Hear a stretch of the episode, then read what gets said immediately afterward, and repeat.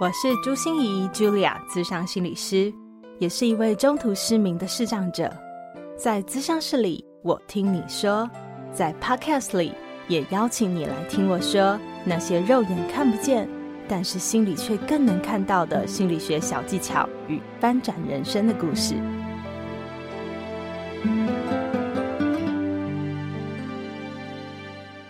Hello，Hello，亲爱的朋友，你好吗？我是朱心怡，Julia，咨商心理师，欢迎收听朱心怡说心里话。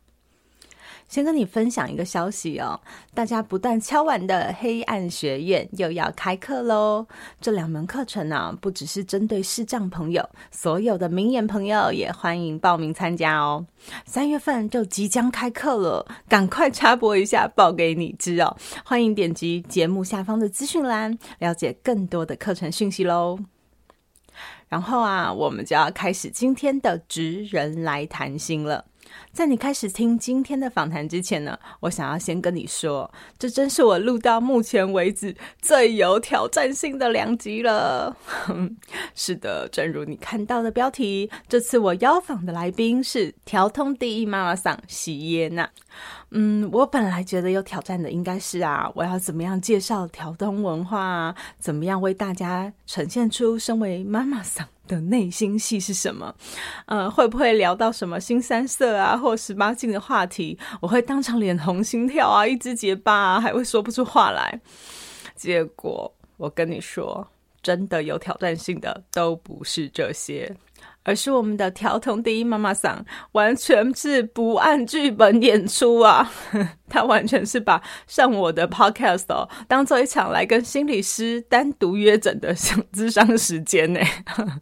你听下去就知道了。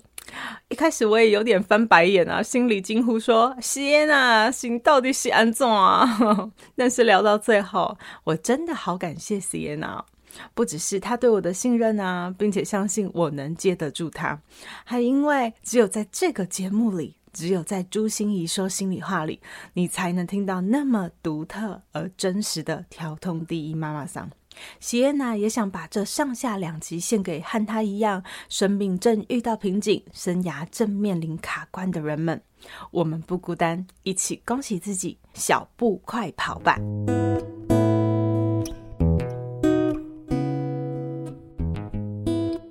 席耶娜其实，在很多很多的呃电视节目啊，或者是广播节目啊，或者是 podcast 里面，都非常非常多席耶娜的声音。然后她的脸书真的感谢邀请，我觉得真的是那个有没有好勤劳哦，还每周一直播，实在是太了不起了。我没有呢，其实我在大概两个礼拜播一次直播，哦，被抓到了，对，就是嗯，对不起，不是因为我就觉得我还没有。把自己定位在比如说什么网红啊，还是还是什么明星，就是我不知道该抓怎么样抓这个定位。那我今天可以那个上 Julia 节目的时候，其实我很开心。就比如说你给我那个访纲，我其实都没有看，我就觉得我今天是要来做一个呃心灵智商，然后顺便来问一下，就是像。这样子，呃，时常在定位上面有困扰的人，我们应该可以怎么做什么之类？我真的今天就觉得我今天是来请益的。为什么你会有定位上的困难呢？对，而且最好玩的是，我还在教人家怎么找定位。对呀，就因为我们在那个呃导览的时候，我在做日式酒店导览的时候，我都会提到一块，就是一家店会红啊，就是表示里面有各式各样不同个性的小姐。好，那比如说有像《华灯初上》那样，每一个角色都非常鲜明。你有阿季的角色，温柔的，然后像个妈妈一样。好，然后你也有那种呃，像尤里那种大学生型的，然后像 Rose 妈妈这一种比较热情的，苏妈妈这种比较呃谨慎盯紧一点的人。是的。啊，那所以这样子店才会红。啊，那我如果你在你的工作岗位上面找不到自己的位置，或者是你觉得这家公司没有很，就是你觉得怀才不遇，然后这家公司不知道怎么运用你这个人哦，通常都是定位没有找到，然后你在这家公司里头，你就是觉得不会被重视，因为可能你做的事情，或是你的个性，或者是你的反应，在这个团队里面已经有人做了。那或者是你可能就想要当一个呃比较安静的人，比较内向的人，然后比较不想要表现自己的人，那这也可以。但可能如果这个团队太多这一种人的话，呃，这个团队就会变得比较死气沉沉，所以还是要需要有不同角色的人。那我每次在讲就在导览的时候讲这一块的时候，我都会觉得这个是定位问题。那像我现在就面临一个呃，我要重新定义我自己的一个阶段，因为我从呃在酒店上班，对，爬上来变成妈妈桑鸡妈妈，我先从鸡妈妈开始的，就是呃酒店里面的。经理或干部这样，嗯，那接下来才是跳出来自己开店创业。对，对，那开店到现在也超过十十五年了，嗯，就比我当小姐的时间还要久。嗯嗯，所以我一直以来都是定位自己，就是，哦，我是呃林森北路妈妈桑，就是老板娘，就是我只要顾好我自己的工作就好了。嗯，好，那接下来的人生转变就变成是我想要为调通发声。对啊，对。然后变成是哦，我要带导览，然后我要做调通艺术季，我要做商圈发展协会。嗯、那像这一些东西，我都有调试，因为这是我想要做的事情。现在就变得是有一点整个运势嘛，或者是整个形势，就是他把我推到一个我可能风口浪尖嘛。对对对对，就、嗯、就有一种我好像不知道我应该要定位我自己现在是什么。我其实这几天都在思考这件事情。对，然后我觉得听这一集 Podcast 的朋友有福了。就如果你跟我一样站在人生的交叉路，然后或者是你就觉得哎，现在好像做什么都怪怪的，然后都不知道，嗯，或者是喜安诺，就是对，得东或喜安诺了。然后就比如说明年你可能有个身份的转变，嗯、呃，这个例子我也可以举说，比如说就是我突然的怀孕了。我只是举例啦，我没有真的怀孕。你看我眼睛睁得好大哦。对，我只是举例，就比如说有些女孩子就哎，我怀孕了，然后我可能还没有心理准备要当妈妈，然后那个那个彷徨。那但其实有呃九个月的时间怀孕嘛，哦，那我可能可以慢慢接受自己要当妈妈，但见到小孩那一刹那，可能又有一个害怕，就是他原本是在我肚子里面，然后又出来的，嗯，然后我现在要为了他的人生负责，嗯，然后。他非常的脆弱，然后什么什么之类的，我觉得那一种心情，大家就可能跟这个有一点像，就我不知道怎么变成另外一个位置，我只是随便举例啦。了解，哎、欸，可是我觉得举的这个例很像你现在的心境，哦、因为其实我一听你有定位问题的时候，我就啊？三条线，嗯、因为我觉得很明白呀、啊，就是你在走的路，不过就是一个情欲实验所所长，还有那个条通文化发展协会的理事长。啊，这两个不是就是你的新身份吗？这倒也不是诶、欸，我我我现在是因为身份比较多重，所以比较难定义自己。嗯、举例来讲，就是呃，我又是工会的理事，对对，那我想要为工会多发一点声。那当初为什么会做这么多公益性质的东西？就是因为我想要让我的酒店工会让更多人知道。嗯，好，那呃，全台湾的。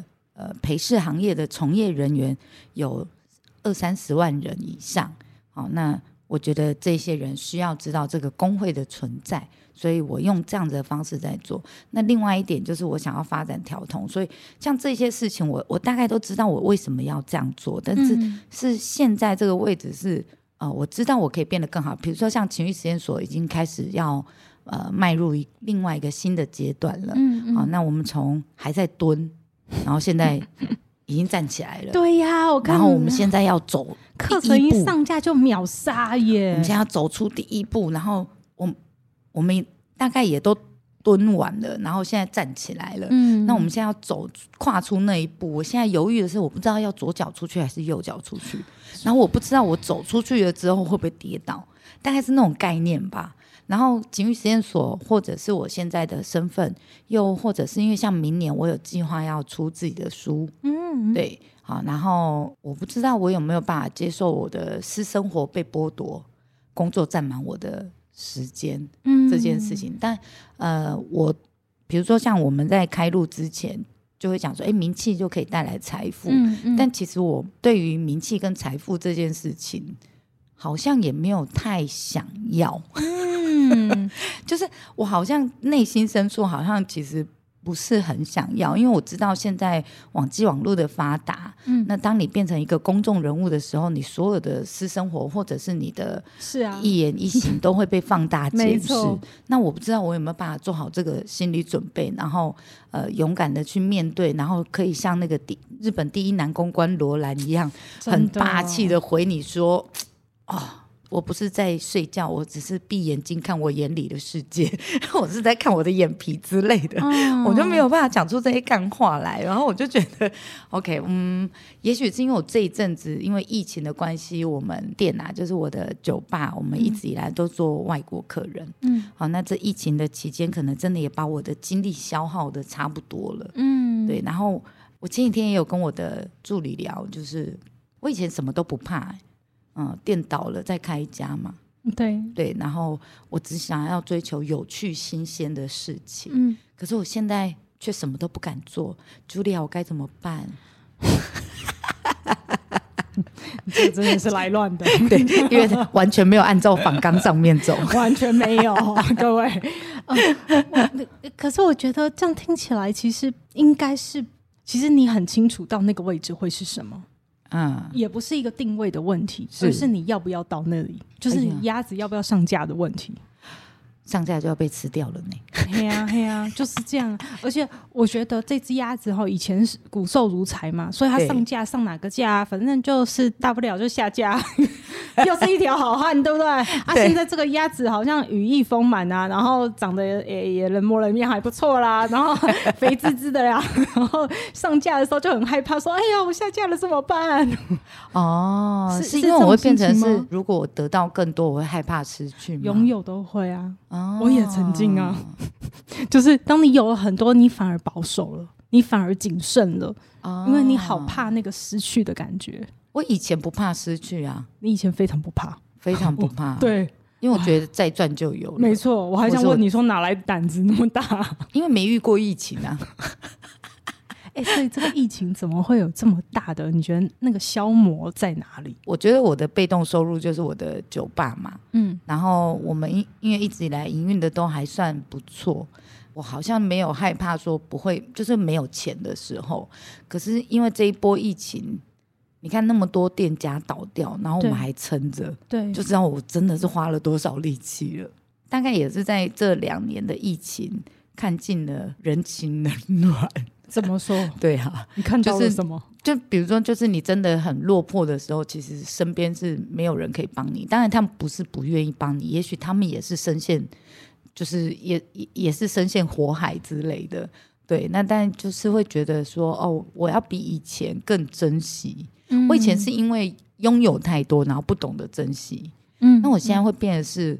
呃，好珍惜每一个小小对，会更对，会更珍惜。嗯、然后比如说像我以前就很爱买东西，我现在就不敢买了，因为我怕如果再来一波疫情的话，我付不出房租，我付不出员工的薪水该怎么办？嗯，然后在疫情当中也有几个员工，呃，因为生计需求，就是因为我没有办法付那个原本的薪水了，所以他们就要去找新的工作，就。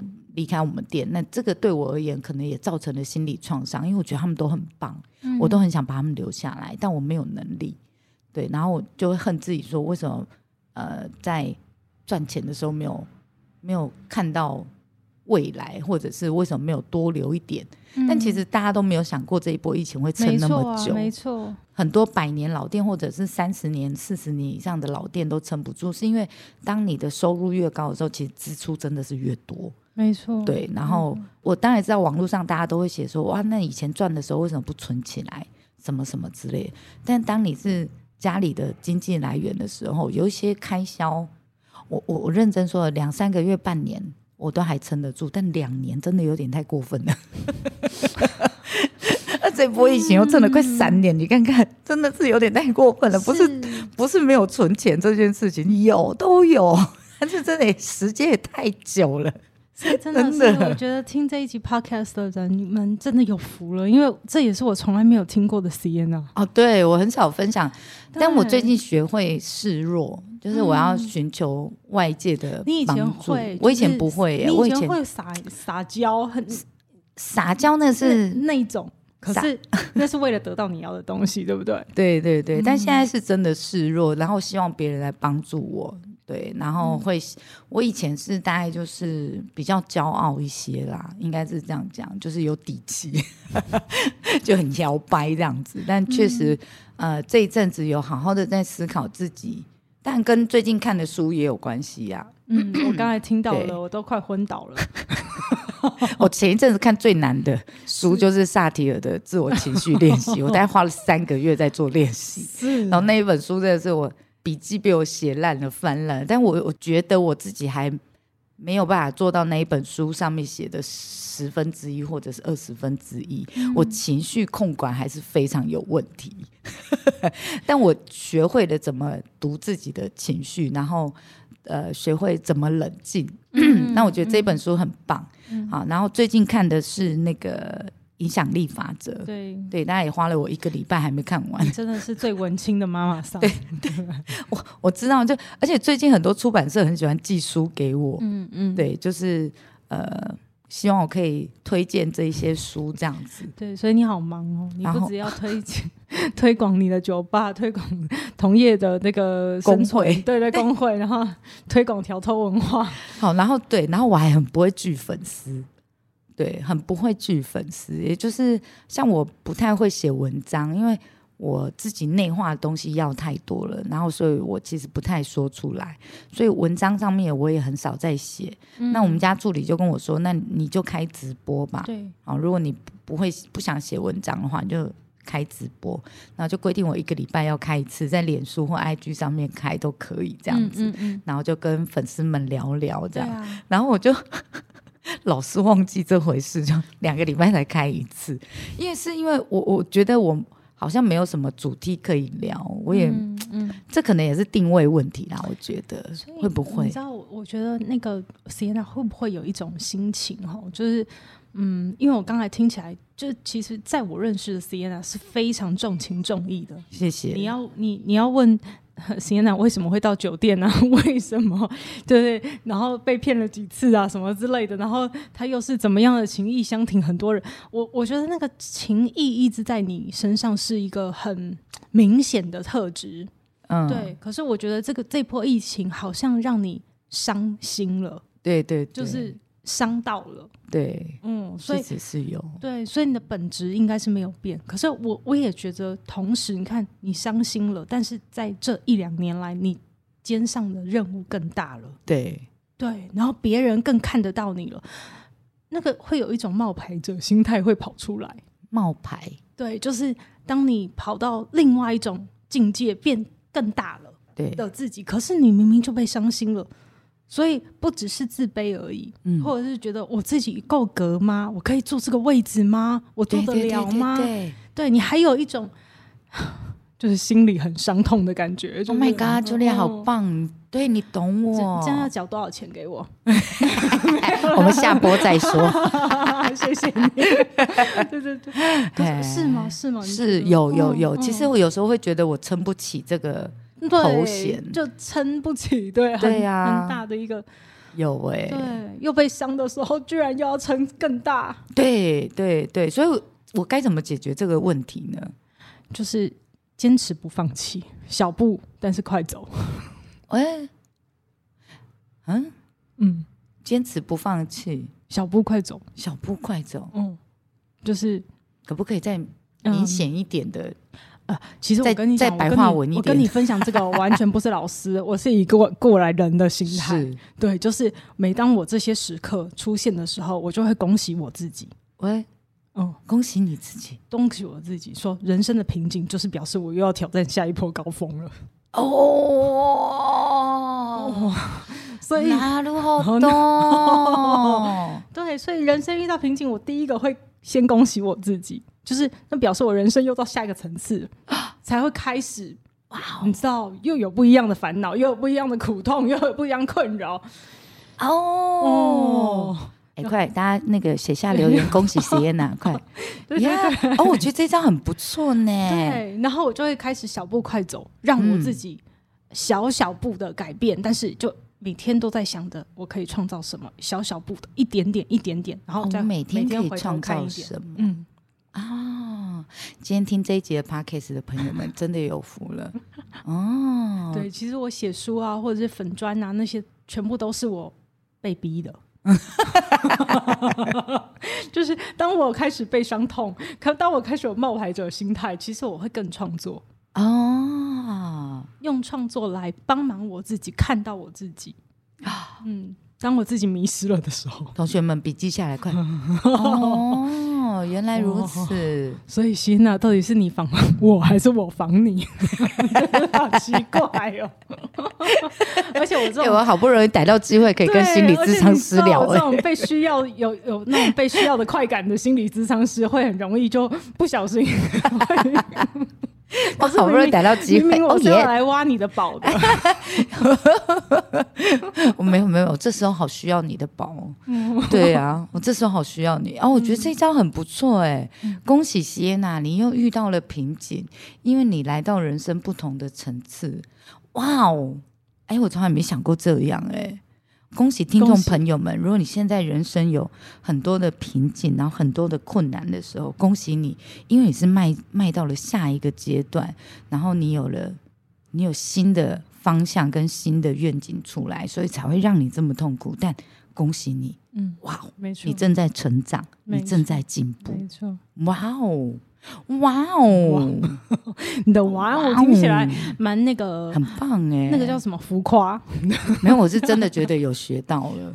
对，这一这个 Podcast 那个那个稿费不用拿了，但等一下我应该要私底下再付你钱。谢谢赏赐，很棒呢。对，可是其实我我我真的想多问一下 Sienna，就是像你刚才说的这几个角色，是你你可不可以？各跟我们讲一讲，为什么你会想要把这些角色扛起来？因为，嗯，你看，你单纯做一个酒店就好了嘛。你后来又创业那么多次，还失败那么多次，被骗那么多次，是 对，讲的我都觉得很血淋淋这样。然后之后又肩负更多的使命和责任，对，还有社会责任之类的。哦，对啊，是有点自虐的感觉哈。对。而且我我不知道哎、欸，就是到底你是怎么想？因为一般人对应该讲大多数人，我们对于酒店一定会有一些刻板印象或者想象。对，对，然后后来你也成立情欲实验所，你要更大声说、公开说。你知道这个问题 哈？这些东西在明年我的书里面都会写。那那没有没有没有，就先预习，先预习，大概讲，就大概记 一下。我嗯，我觉得跟可能跟我的成长背景有关，因为我是长女，然后我下面有两个双胞胎弟弟，然后从小到大就是要照顾弟弟，那就觉得照顾别人这件事情变成是一种习惯。嗯嗯嗯，从来没有想过，其实我也是可以被人家照顾的。在酒店当中的话，就是被人家照顾这件事情，其实是我的角色扮演。就是让客人来照顾我哦，嗯，其实对我而言，那是一个角色扮演。然后我觉得我在那个酒店的那三四年当中是非常开心快乐的，因为有人照顾我。对，终于有一人，对对对，就算是演戏，就算那不是真实的你，对是吗？但其实我可能本质上面是习惯照顾别人了。好，然后接下来是呃，因为我欠钱，然后进酒店嘛。然后接下来是我开店，开店之后开始照顾员工。嗯、那另外一个就是，当我变成家里的经济来源最大的时候，就家里唯一的经济来源的时候，我的责任就变多了。嗯啊，那像我现在的父母亲，基本上都是我在养比较多，因为我弟弟结婚生小孩，然后另外一个弟弟出车祸过世了。好，那所以呃，我弟就照顾他的家庭，然后我就照顾我们家两老，这样照顾员工，照顾我的原生家庭。再来就是在酒店当中看了很多男人，就被伤了很多心嘛。嗯、然后接下来就也知道男人那个男人的嘴骗人的鬼，是 是是，对。然后、哦嗯、现在我们的听众其实也也有将近三成是男生。然后结果进入到创业阶段之后，然后开始承担各式各样不同的责任。哎，我也觉得我，哎，你你你你知道你。啊，所以就是我觉得刚刚这样想一下，我发现哦，我好像真的还蛮勇敢的。好，那因为我的个性是比较呃喜欢尝试不同的事情，然后挑战一些传统的框架。那比如说像做酒店小姐的时候也是一样，然后后来自己出来开业的时候，我也是开跟附近不一样的店家。嗯，对。然后你说我为什么要创业？我纯粹只想圆一个梦。好，那接下来当了老板娘之后，才发现哦，只想圆一个梦，就我想要开店的梦，我想要自己当老板娘。哦、我我当时开店的时候，我还有想过，就是最坏打算会是什么？嗯、比如说我花一百万开店，我对二零零九年那时候我的预算开店预算是一百万，好，从零到有一百万以内要把它弄起来。嗯，所以比如说装潢啦，或者是什么设备、身材器具，我都非常就是都用二手的。哦，我就希望把那个所有的支出压到最低，这样子。嗯、啊，那我就圆了这个梦之后呢，我就在想说，那我还可以做什么？就你达到一个想要的东西之后，我就想说，那我还可以再挑战什么东西？所以接下来我就呃，从二零零九年开第一家店到现在，我总 total 开了七家店，嗯，倒到现在剩一家。倒到现在剩一家，然后呃剩一个品牌吗？没有，都是开酒吧。酒吧，我是开呃酒吧跟哦居酒居酒屋，居酒屋，嗯，居酒屋亏了我两百多哦，那一个最痛。对，然后呃接下来就剩就是还有情欲实验所嘛啊，那疫情期间的时候，我是两家店跟一个品牌在 run，好，那所以疫情期间两个月就亏掉有七十万，哦。两个月，好痛哦！对，喷掉七十万。好，然后接下来你知道，接下来就是我印象超深刻的，就两个月喷完七十万，基本上我已经真的那个预备金都已经烧完了。嗯，好，然后接下来又又那么久，就是很久。然后呃，职业工会那个时候我们又刚成立，然后都还没有时间收会员，就没有会费进来，我们就开始忙着做什么？忙着做物资的发放，嗯、因为那时候有太多的。同业人员没有办法上班，嗯、就呃那个前年的哎，去年还是前年的五月份，嗯，不是八大行业停了半年嘛？是对，对，你知道所有八大行业都不能营业，然后停了半年，然后我们那个职业工会又刚成立，结果我们在忙着干嘛？忙着发放物资，忙着去筹钱来发放紧急救助金。所以我就已经没钱了，然后我还要捐一些钱出来给呃工会，然后让他们去发那个紧急救助金，助金哦、但其实不多，我我我给的不多，但我们那时候确实就是呃到处问客人说，呃我们有这样子的个案，那你有没有兴趣资助？因为我们那时候的劝募字号都还没有下来，所以其实这个都是私底下募款，嗯嗯嗯、私底下跟客人。应该是说借嘛，或者是欠人情，或者是卖面子都可以。对，那那个时候就是觉得哦，这是一种社会的责任，然后我有能力，我们可以这样做，我们就尽量做。嗯，那如果你现在反过回头来问我说为什么要这样做的时候，其实我也不知道哎，我就觉得可以回馈就回馈。嗯，对，然后我们有能力做就多做。是想好说做了这个理事以后，我要干嘛干嘛。嗯，对，我想要推动什么什么，倒也没有。你看，我们成立第一年就遇到疫情，是啊，是还要做什么梦想？那当然，我们当时成立的方向跟目标到现在都还是没有变，就我们希望可以改善同业人员的呃从业环境，嗯、或者是他们的职灾认定，嗯嗯，对，然后跟呃，我们希望可以推动修法，嗯。特殊行业嘛，行业特殊、嗯、特许行业的法规已经超过二十年没有改了。哦，对，就比如说现在对政府而言的网咖，嗯，也是危险的场所。哦，就是还停留在那个烟雾弥漫，然后都是小混混、龙蛇杂处，然后在网咖回家，对对。但其实你知道，现在的网咖都是电竞队。它是一个奥运的一个选，一个一个项目哎，嗯，它是可以参加奥运的一个运动哎，对，电竞选手啊，对，超多的，对，然后它是可以名扬国际，然后它是一个被认同的一个行业，嗯，但其实，在台湾还在归类成八大行业，嗯嗯，那我觉得这也很好笑，比如说像钱柜、好乐迪。它也是八大行业。你们每天晚上都在站九点，你在不？你们那一些年轻人去钱柜、哦、去去好乐迪唱歌，你知道他也是八大行业吗？但你不会比着钱柜的员工说：“吼，你做八大，你用包包换包包。”你不会。对对，所以其实呃，现在的陪侍行业。的定义跟早期的陪衬行业的定义应该要修了，嗯，但其实台湾的法规，因为我们在修法规上面有太多的考量，所以它在呃推动上面有一定程序的困难度。对，那这个是我们也觉得，我们用我们的小小力量，然后慢慢做，但总有一天我们应该可以。做到我们想要的结果，就是改善目前的大家的从业环境。从业环境，嗯嗯嗯、对，我想我们心理师工会也是抱着这样的初衷啊。对，对对，就是很多法条真的是害死人。对，所以如何去让我们心里是好做事？对对。可是感觉好像就是这个工会，你也是莫名其妙，就是抱着一颗可以服务大家、有回馈就回馈的心，然后就做了。对对对，对，所以你知道这感觉是什么吗？就是。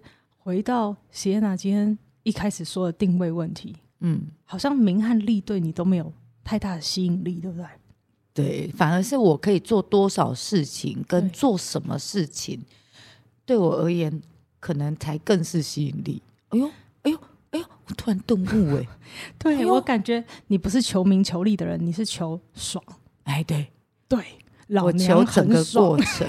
对对，在这个过程中，我觉得我有付出。我可以得到，然后我有贡献，对，哎呦，好棒棒哦！嗯 好哦，我觉得太棒了。我们呃上一集真的是我们完全脱稿演出，我相信我们下一集也完全会脱稿演出，因为 Sienna 就是一个完全不按牌理出牌的朋友啊。如果想要听他的牌理的话，可以到其他 Podcast 节目收听哈。我真的跟大家推荐很多，你你只要上网搜寻 Sienna，真的就会有非常多他的节目，包括他为什么一开始他会进入酒店，酒店跟大家想象的台式日式有什么样的不同？对，因为这个太多那个相关的了，所以我就不在这里讲。没错，没错，没错。今天听这一集 Podcast 的朋友真的有，就完全是内心戏来着。对，而且是现在此时此刻的内心。对，而且而且我我相信啊，也有很多人跟我一样，他可能在这个时候有遇到困境，又或者是因为你这是存档录音的，